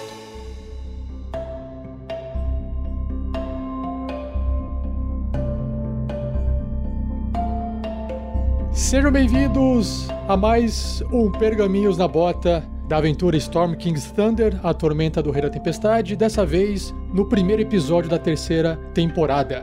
Tenho que relembrar vocês da, da monetização que a gente faz durante as partidas, as lives, né, gamificadas. Você pode fazer doação de dinheiros convertidos em chifres, que é mais legal, no superchat do YouTube ou no PicPay através da conta Unicolas. E a imagem é o próprio Unicolas. Cada um real doado é convertido em um chifre. Esses chifres têm poderes, tá? Que eu vou explicar para vocês agora, porque é bom lembrar todo mundo. Jogadores, prestem atenção. Regras para o uso dos chifres, versão número 5. A gente já chegou na quinta versão, hein? Então, todos os bônus, ou seja, independente do poder que você vai usar. Todo o gasto de chifres deve ser feito com o maior valor possível da recompensa escolhida, e os chifres restantes permanecem em posse do jogador, com exceção à regra do sussurro de Unícolas. Então, é só essa regrinha que você tem que gastar o poder mais alto que tem. Então, ele vai acumulando, você torra o poder mais alto. Cada tipo de bônus pode ser utilizado de forma ofensiva ou defensiva. No entanto, quando utilizado, não pode ser anulado por outro bônus. Então, por exemplo, eu estou efetuando um ataque contra o Grandorf e aí eu quero usar o bônus. O Fernando não pode gastar chifre para anular o meu ataque. Se eu usei bônus, se eu usei os chifres para atacar. Agora, se eu escolho não gastar nenhum chifre, o Grandorf, como o Fernando, pode escolher, ah, eu quero gastar então para poder fazer alguma coisa. Aí ele usa de forma defensiva. Então, a preferência do uso de bônus é sempre de quem está realizando a ação. Se eu passar, quem está realizando a ação passar, o outro pode usar de forma defensiva. Então, nós temos aqui é, a magia de Unícolas. A regra para as magias de Unícolas pode ser usada imediatamente ou armazenada para uso posterior e o seu uso é de ação livre e sem pré-requisitos. Eu acho que tem alguém aqui com essa magia. Acho que não nesse momento. Não nesse momento. Beleza, só o Pedro que tá com uma açãozinha bônus lá extra lá. O Thiago tá com uma magia, não tá? Nível 3? Bom, então lembrando que a magia você pode usar, ela é uma ação livre, não tem pré-requisito. Então você pode gastar e usar na sua vez à vontade. Ou seja, se você ganhou chifres e quer usar, na hora você pode usar ou você pode guardar para usar depois. Vamos lá. Então, de baixo para cima, se você tem cinco chifres, você pode gastar os cinco chifres e ganhar mais ou menos dois no seu D20, na sua rolagem de D20. Se você tem 10 chifres, você pode rolar um D20 adicional. Se você estiver fazendo, por exemplo, uma rolagem de com vantagem, você escolhe qual dado você quer rolar, por exemplo. Com 20 chifres é o sussurro de Unícolas, ou seja, você adiciona uma situação justificável na cena para te ajudar narrativamente, onde não haja necessidade de rolagem de dado. Essa situação não pode te beneficiar financeiramente, e claro que eu tenho que fazer um julgamento se a situação é admissível ou não. Pode ser utilizado quando quiser, independente da quantia total de chifres. Então, não importa quantos chifres você tem, você pode gastar 20 para poder criar alguma, algum elemento narrativo na cena. Toque de Nicolas com 50 chifres transforma um D20, né, um, um resultado do D20 em 1 ou 20. Você pode escolher o que, que você quer. No caso de falhas ou acertos críticos, ele as transforma em uma falha ou acerto normal. Então pode ser utilizado em acerto crítico ou falha crítica, mas aí ele transforma aquilo num normal, ele ameniza o efeito. E aí, de 75 a 500 são os combos de Unícolas, ou seja, combo 0 com 75 chifres, vai o toque de Unícolas, vai uma magia ofensiva de nível 0, ou o jogador escolhe o toque de Unícolas mais uma ação bônus extra, que foi o que o Pedro escolheu na temporada passada. Ele tem lá guardadinho uma cartinha de ação bônus extra, que pode gastar quando ele quiser. E assim vai, ó, o combo, o combo número 1, um, que são 100 chifres, aí a, a magia sobe pro nível 1, ou o toque de Nicolas mais uma ação extra. E aí as ações começam, as ações extras começam a entrar. Combo 2, ação extra 2 ou a magia de nível 2 e assim vai até o combo 5, que é apelação, 5 ações extras ou magia de nível 5. Para finalizar, isso é para quem faz magia, tá? Para quem tem espaços de magia. Se você quiser gastar 25 chifres, você tem um espaço de magia de nível 1. Você ganha um. Se você quiser gastar 50 chifres, você recupera um espaço de magia de nível 2 e assim vai até chegar 125 chifres com espaço de magia de nível 5 tá bom? Não tinha alguma penalidade com HP de vida? Foi removido, Fernando, para ficar mais simples. Não tem mais. Perfeito, perfeito. Beleza? Pra, tipo, gastei, faz a magia, acabou. Vou fazer uma pergunta. Aqui tem espaço de magia 4, espaço de magia nível 5. A gente ainda não tem magia nível 4 e nível 5. Mas se, se a gente fizer isso, a gente passa a ter? Ou não pode? Dependendo da magia, você pode fazer a magia em nível mais alto, entendeu? Aí você pode usar esse nível mais alto para fazer ela. Ela ficaria uma magia de nível 2 super poderosa, tipo a bola de fogo em nível 5, ela ficaria super poderosa, entendeu? E aí entra a regra também do a gente tem que gastar o mais alto que a gente tiver em, em valor de chifres, é isso? É, exatamente. Se você tem um monte de chifre acumulado, você tem que escolher o valor mais alto. Você não pode ir lá pegar cinco chifres e torrar. Eu teria que obrigatoriamente pegar um slot de nível 2 ou 3. Exatamente, isso. A regra se aplica a tudo. Lembrando, né, que as doações que vocês fazem pra gente, elas vão para uma planilha que os padrinhos e madrinhas têm acesso. É público dentro do grupo de padrinhos e madrinhas, tá? Onde a gente faz uma prestação de contas. Infelizmente eu não consigo é, divulgar essa planilha se você doou uma quantia na live, porque não teria como administrar isso. Mas os padrinhos e madrinhas estão aí para comprovar que tá tudo registrado lá. Então esse dinheiro ele entra na planilha e aí ele vai ser destinado para pagamento de editor, para poder sustentar o projeto, fazer doação, esse tipo de coisa, tá bom? Só para avisar vocês. Esse dinheiro não é para nós, é para ajudar no projeto. Então já agradeço bastante as doações. Se você tiver na, no, no, site da RPG Next, descer um pouquinho a página, aparece essa imagem, que é essa imagenzinha onde tem um resuminho é, de como funciona os chifres doados. Se você quiser saber, ah, eu quero doar tanto porque eu vou ajudar neles tanto, só dá uma olhadinha na imagem lá. E até, tem até um botãozinho, você clica lá, regras, clique aqui, você clica, você acessa as regras, e essas regras são para partida de SKT, tá bom? Só para lembrar também que a gente vai ter várias lives ocorrendo aí. Já está ocorrendo. Rafa, tem PayPal? Tem no site, tem o link no, no site PayPal lá para fazer doação, sim. O problema é que eu não, não recebo um aviso. Eu não sei se fizer doação no PayPal, aparece. Porque às vezes você faz a doação no meio da live, a gente tá jogando, eu não consigo ver. E aí a coisa se perde. Mas eu quero também deixar claro o seguinte: qualquer doação que a gente, sei lá, não conseguiu dar atenção por algum motivo, eu pego isso e apresento ela na outra live. A gente não, isso não passa batido. Talvez só não dê às vezes para falar na hora por algum motivo. Pode, pode acontecer. Mas não, a gente não vai deixar nunca de anunciar uma doação, nem que seja no outro Pergaminhos na Bota.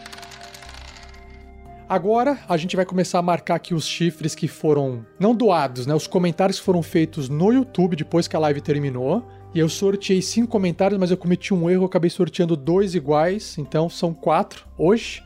E o primeiro sorteado foi o Danilo Negrão, que escreveu mais um para Crisales, então passando um chifrinho para Crisales aqui. Yay! O João Natal também escreveu e foi sorteado, ele escreveu assim: mais um pro mestre dos mestres, o carecudo, cabeçudo, que todo mundo ama, dono de uma barba sensual. O próximo, Allen Araújo, mais um para Magal Velasquez, o líder menos assumido como líder pelos liderados da party. Yeah! Ô, Thiago, se assume, cara. Pô. Rapaz, eu tô assumindo faz tempo que vocês não me deixam assumir, não leu a mensagem? Pronto.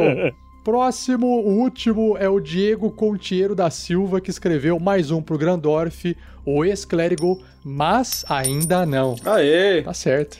E o outro sorteio é quem clicou no link que está na descrição da transmissão nossa e fez a votação de qual foi o personagem que foi melhor interpretado ou qual pessoa interpretou melhor os personagens que o mestre está na jogada. 31%, 31,3% votou no Rafael47, que sou eu. Muito obrigado. Só que eu já tinha inspiração, então eu continuo com um de inspiração e é isso aí. Não, não se acumula a inspiração. E chegamos nas leituras de e-mails e comentários. Vai lá, Vinícius. Um e-mails e comentários de Matheus Logon Bremide, idade 19, ocupação, profissão, ex-estudante de filosofia, atual estudante de administração da cidade de Guarulhos, estado de São Paulo, no Brasil, no planeta Terra. Este assunto é elogio. Olá a todos do RPG Next, me chamo Matheus Lugon. Sou apenas um jovem padawan que acabou de iniciar a vida adulta e um assíduo procurador de conteúdos de RPG. Jogo RPG desde os meus 14 anos, hoje tenho 19, e desde lá minha paixão por esse estilo de jogo não diminuiu nem um pouco. Ao contrário, só se elevou cada vez mais, conforme eu ia procurando cada vez mais sobre esse jogo que eu tanto amo. Lembro-me muito bem do dia em que um grande amigo meu me falou sobre o trabalho de vocês antes de uma das nossas sessões de aventura. Ele me falou sobre um podcast de RPG muito bom que se equiparava com material produzido pelo Jovem Nerd e que estava mestrando uma das aventuras oficiais de D&D, que por acaso era a minha favorita. Não demorou muito e no dia seguinte eu já havia baixado os 10 episódios da aventura Mina Perdida de Fandelver e me apaixonei logo no primeiro episódio pelo grupo. Eu tinha 15 anos na época. Nossa. Meu Deus, Nossa. estamos fazendo isso há muito tempo. Vocês são muito tiozão, gente. Seis não, me inclua fora dessa. É, meu filho. Desde então, eu tinha um sonho. Eu sempre quis ajudar vocês. Me apadrinhando fazendo as doações para que vocês continuassem produzindo mais e mais conteúdo de qualidade. Assim, mais e mais pessoas conhecerem o trabalho de vocês e que as pessoas também tomem a decisão de ajudar vocês. Mas eu nunca consegui ajudar vocês porque eu era apenas um fedelho. Não tinha dinheiro. Mas hoje algo mudou. Recebi meu primeiro salário Parabéns. na vida e não pensei muito. E tomei a decisão de juntar meu sonho de ajudar vocês. E hoje, é, então hoje eu, eu me torno padrinho e vocês fazendo a doação de 15 reais. Ai, que fofo, gente. Eu sei que estou fazendo um bom investimento. Sim, é verdade. Espero poder continuar ouvindo vocês e que o trabalho de vocês só melhore. E, e é, e é isso, é, é isso. Vocês tenham muito sucesso nos seus projetos. E o PS1, eu já criei um personagem inspirado em você também. Um Goblin Ranger, do arquétipo calça... Ele da calça? Não, não, calçador, que após ser capturado por algum aventureiro, também poupado por eles, ele vaga o mundo procurando ensinar os outros Goblins o caminho da justiça. Ele está muito bem, muito bem, meu filho, tá, tá tudo certo lá. E o PS2, eu só ouço material da aventura de D&D de vocês. Então, se vocês forem nessa mensagem, peço encarecidamente que leiam durante a aventura da Tormenta do Rei da Tempestade. Para que assim eu possa ouvir vocês lendo enquanto eu morro de amor por vocês. Eu devo dizer aqui que o Vinícius ficou muito chateado com isso, que eu tava lendo esse negócio, porque você não tá assistindo as lives de GURPS. E, e ele gosta também desse negócio de GURPS, que eu, eu não entendo, eu não entendo isso. Mas ele entende, então ele faz. O PS3. Agora, uma dúvida: quando o nosso sistema de Tormenta 20 for lançado, vocês pretendem lançar algum conteúdo em cima disso? Eu não sei. Esse negócio de tormenta dá muito medo, porque pode. Pode ficar nervoso na tempestade, esse troço não serve. E vai voltar aí pra quem, quem quer ler o próximo e-mail aí. Não sei se vai ter mais e-mails, essas confusão. Eu, eu- antes, antes de continuar, eu posso responder essa pergunta, essa última pergunta dele. Se pretendemos produzir algum conteúdo em cima de Tormenta 20, a resposta é sim! Quando ainda é uma incógnita. Valeu, Matheus. Não, não é porque você gosta de D&D, porque você não pode gostar de GURPS e de outros sistemas também. Eu posso lhe dizer que eu gosto mais de GURPS, mas estou jogando D&D e gosto também de jogar D&D aqui. Então, assista as lives de Damocles, você que está assistindo Storm King's Thunder. É uma live divertida, o Heitor está jogando, está apanhando muito e pode ser que morra, mas vamos ver. E dando continuidade na arte dos fãs, a gente continua aquele, aquele brindezinho que a gente recebeu lá do pessoal da Caverna do DM, onde eles fizeram a modelagem dos personagens da SKT. Então, dessa vez é a vez do Marvelous Voxel, que tá ali, ó, pequenininho. Vamos lá, vamos lá. A modelagem é do Daniel Capua.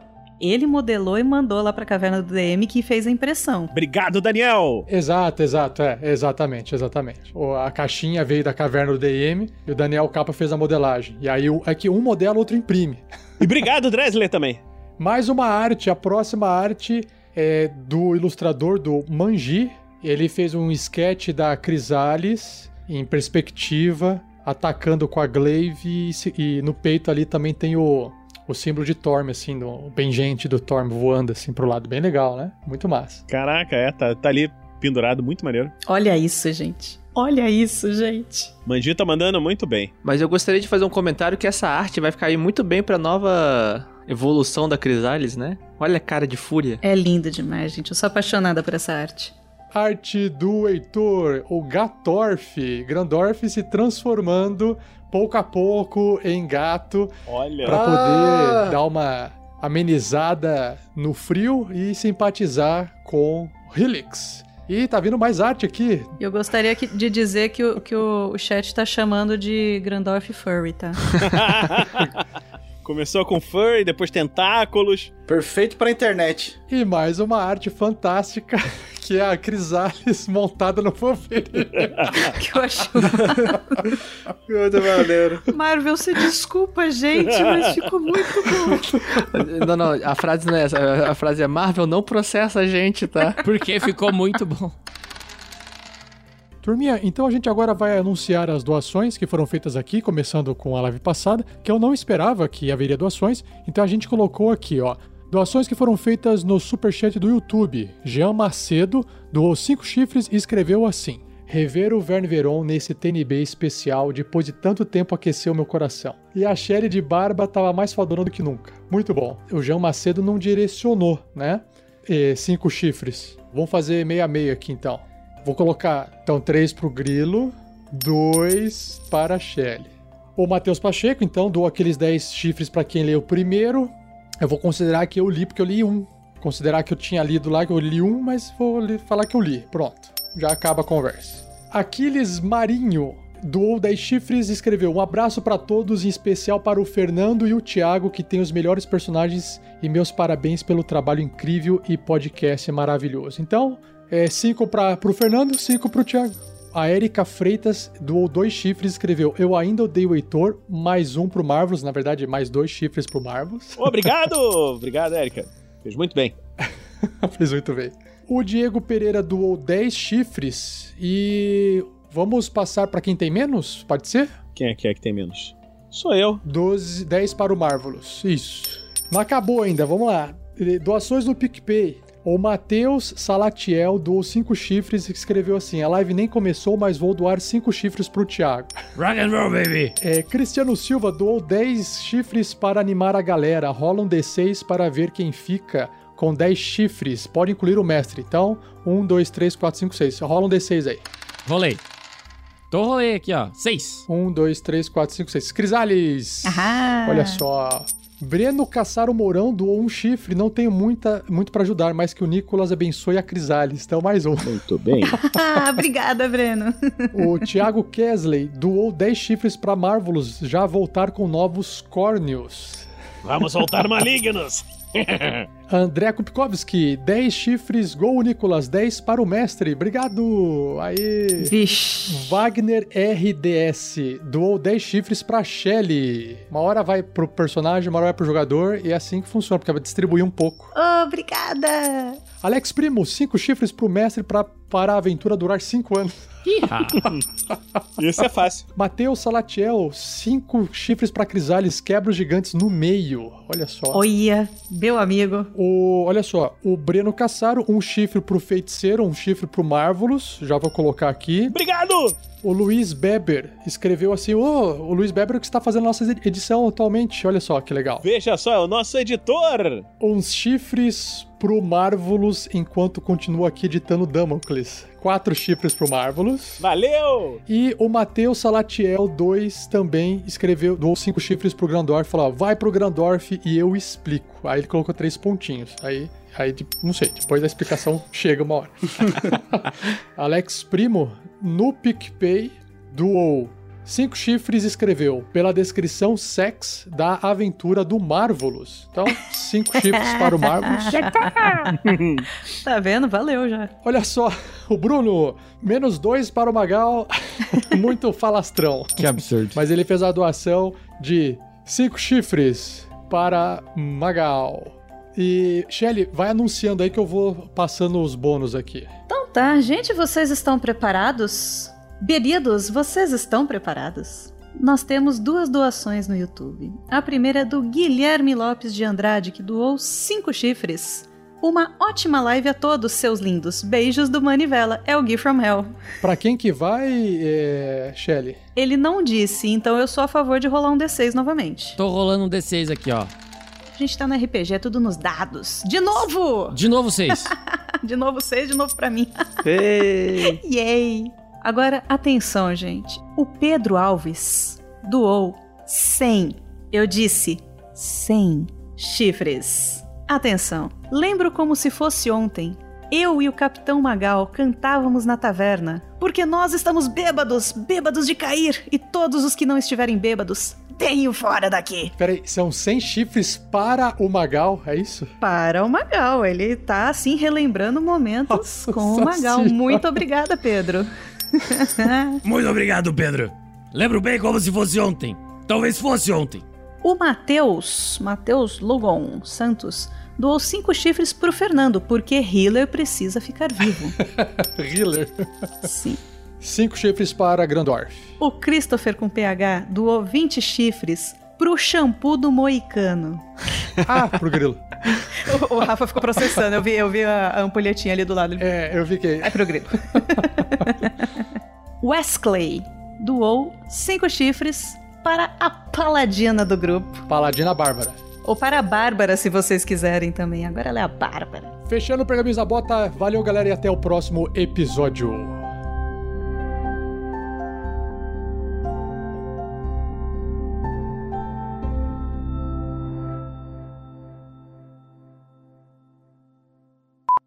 Ô, Shelly, Oi. ele é, uma, be- ele é um animal mágico? Ele é um animal mágico. Então ele pode ter características especiais? Ele tem as características. Cadê o chat aqui que eu tinha jogado? É, ele pode ser celestial, fada ou, ou find. Find é o. É o corruptor. Exato. É. Obviamente ele é celestial. Não, que eu ia falar que se pra colocar ele no- com um, um, um charuto na boca, ia ficar maneiro. Ah, pronto. Agora você sabe que você desencadeou uma série de coisas que a gente vai ficar mais uma temporada preso aqui dentro, né? Você sabe? Ah, muito provavelmente. Você não pode montar no animal, não sei o quê, porque o deus não sei da onde não gosta. A- agora a gente an- aniquila o resto da cidade, não tem problema. Cara, a gente- agora a montaria dela é um carcaju atroz. Tá preocupado com o quê? Com o que é um carcaju e se ele vai me atacar ou não.